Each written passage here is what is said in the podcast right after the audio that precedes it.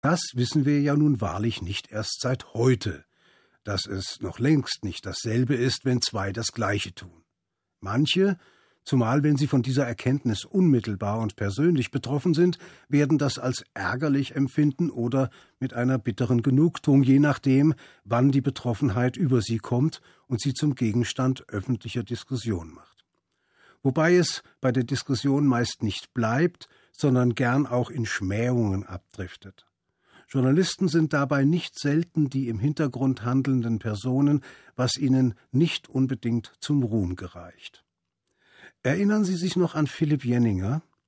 Der war mal Präsident des Deutschen Bundestags gewesen, als eigenwilliger und sehr konservativer Politiker keineswegs unumstritten und Hauptredner bei der Gedenkveranstaltung des nationalen Parlaments zum 50. Jahrestag der Pogromnacht vom 9. November 1938.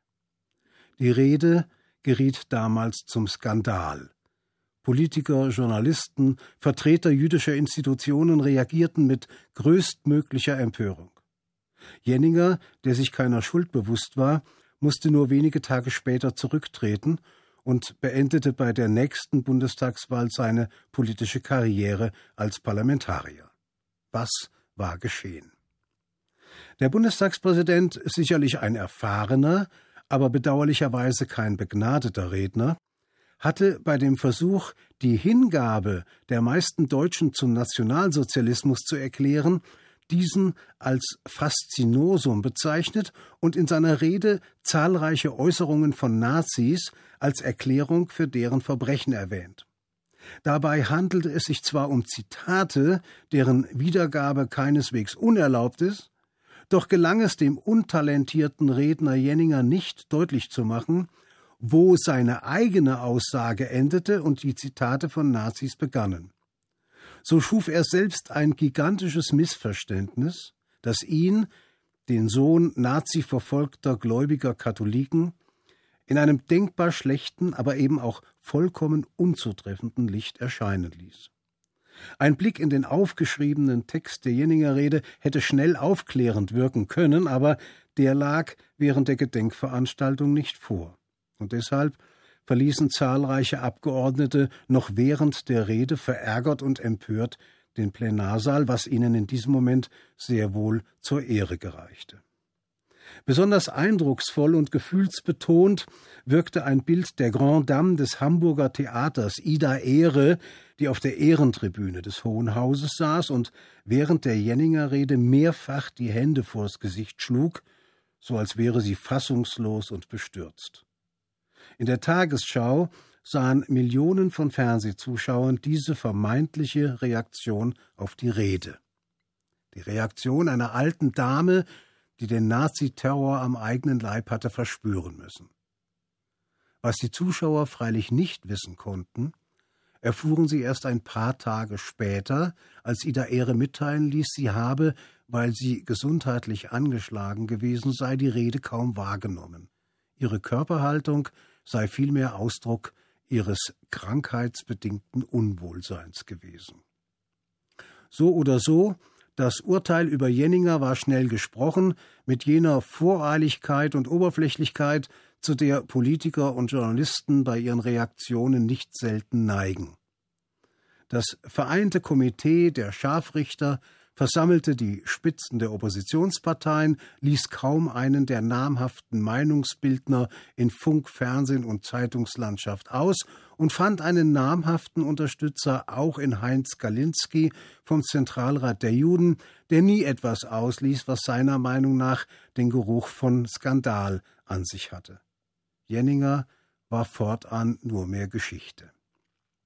Seine Rehabilitierung fand ein Jahr später statt, bemerkenswerterweise ausgerechnet von jüdischer Seite. Da nämlich sprach der selige Ignaz Bubis, damals Nachfolger des überraschend verstorbenen Heinz Galinski, in der Frankfurter Paulskirche, ebenfalls anlässlich des Gedenkens an die Pogrome vom November 1938. Seine Rede wurde beklatscht und mit viel Zustimmung aufgenommen. Dann aber legte Bubis die Aufklärung nach. Er habe in wesentlichen Passagen Jenningers umstrittene Rede gehalten, nur eben mit der Fähigkeit, Zitate auch als solche kenntlich zu machen und somit zu verdeutlichen, wo des Redners eigene Beurteilung endete und die Wiedergabe von Nazi-Gedankengut begann. Für den so schnell verurteilten Jenninger muss es wie Balsam gewirkt haben. Eine Genugtuung, die einem Freispruch wegen erwiesener Unschuld gleichkam. Was aber am Ergebnis letztendlich nicht allzu viel geändert hat außer der Bestätigung für die alte Weisheit, wenn zwei das Gleiche tun, so ist es noch lange nicht dasselbe. An diese Erfahrung musste ich denken, als ich kürzlich ein Interview mit dem hessischen Ministerpräsidenten Volker Bouffier im Zusammenhang mit dessen kürzlicher Israelreise las. Da hatte er der jüdischen Allgemein gegenüber erklärt, ich, der ich 1951 geboren bin, trage zwar keine persönliche Verantwortung an der Shoah, aber es ist eine bleibende Verpflichtung, nach diesem einmaligen Zivilisationsbruch deutlich zu machen, dass ich mich ausdrücklich der Verantwortung für unser Land stelle.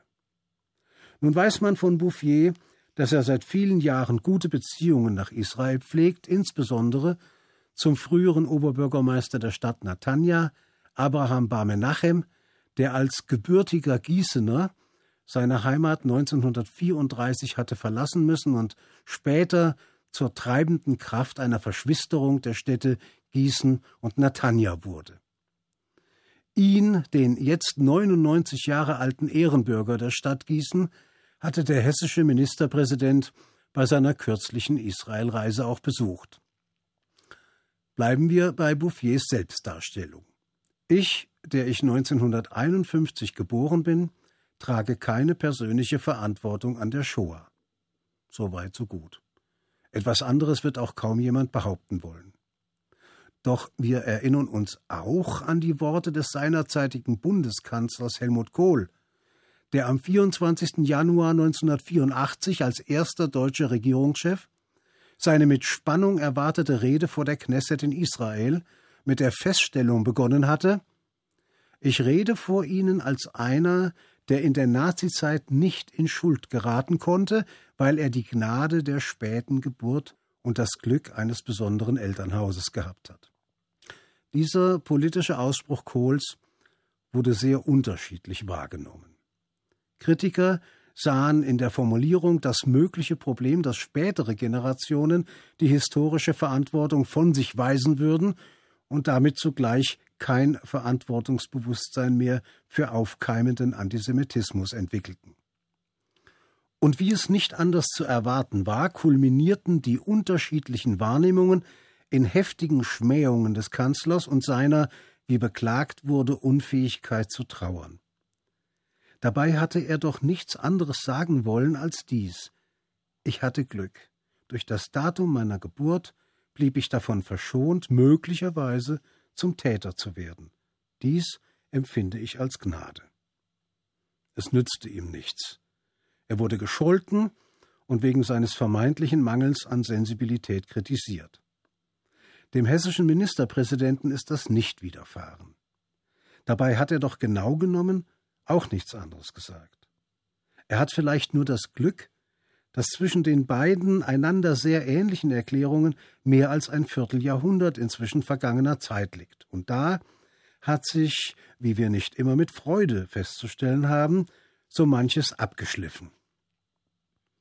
Eine besonders unerfreuliche Erfahrung ist dabei die Tatsache, dass antisemitische Vorurteile gute Chancen auf Rückkehr in die Gesellschaftsfähigkeit haben. Man schaue sich nur die Eiertänze an, die kürzlich in der Partei mit dem angeblich institutionalisierten Antifaschismus zu beobachten waren. Vielleicht hat die Linkspartei aber auch nur die Absicht, auch in dieser Beziehung ihrer DDR-Vergangenheit anzuhängen, denn dort hatte man sich nie gescheut, die jüdischen Gemeinden zu benutzen, um sich durch das scheinbar gute Verhältnis zu den einen Juden die erbitterte Feindseligkeit gegen die anderen leisten zu können, die als Zionisten in Israel lebten. Dieses durchsichtige Verfahren war so sehr ein Verrat an den eigenen historischen Prinzipien, wie es andererseits die Freundschaft zu den arabischen Staaten untermauern sollte. Dass es sich dabei um feudale Diktaturen handelte, hat im selbsternannten Arbeiter- und Bauernstaat zu keiner Zeit für Irritationen gesorgt.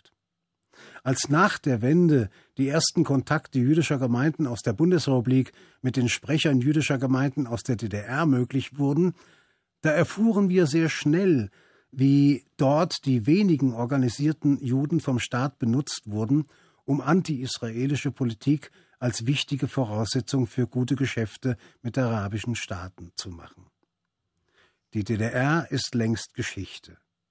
Ihr partieller Antisemitismus aber hat anscheinend überdauert. Wie sagt man doch ironisch in den USA? Antisemitismus ist, die Juden noch weniger zu mögen, als es normal ist. Ich wünsche Ihnen einen guten, geruhsamen Shabbat, Shabbat Shalom.